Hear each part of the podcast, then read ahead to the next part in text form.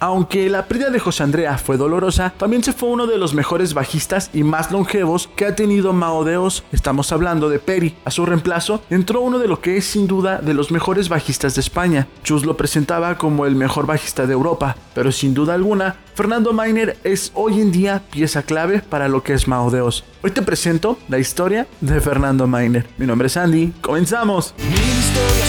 contar, algunas de alucinar una de ellas se acerca a la que hoy os voy a contar. Mil historias oí contar.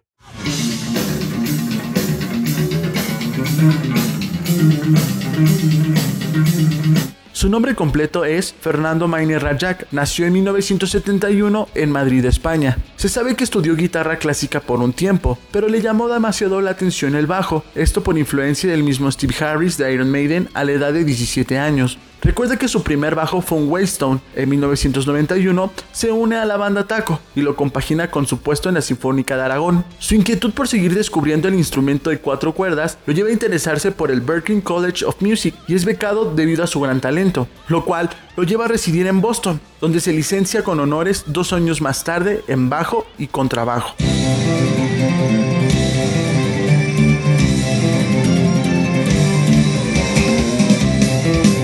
Debido a sus excelentes estudios, es contratado por el MIT. Además, lo ha llevado a trabajar con muchas bandas del medio del metal español, como Ankara, Jorge Salán y Ars Armandi. Actualmente se conoce que está patrocinado por la marca Sandenberg Bass y Poas Jimmy.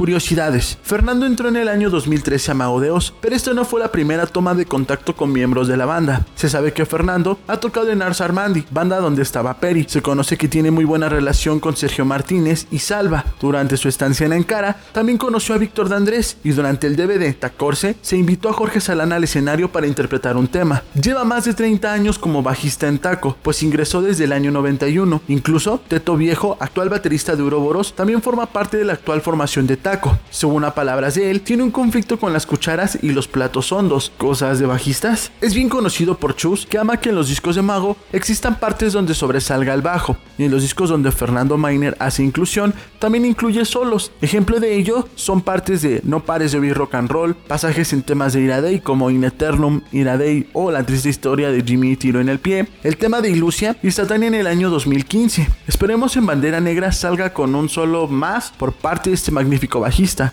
Cuando recién ingresó a Mago, hacía un solo con su bajo y en las presentaciones en México, este interpretaba el himno nacional.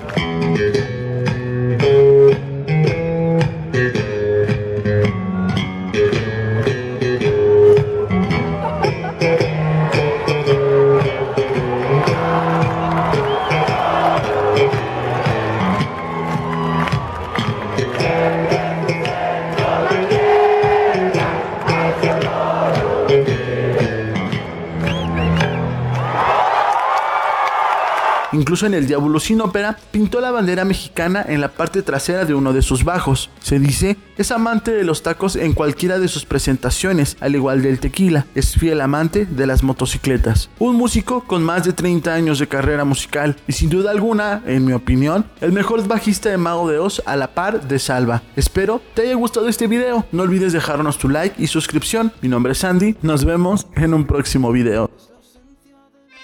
Esto fue Mil historias oí contar.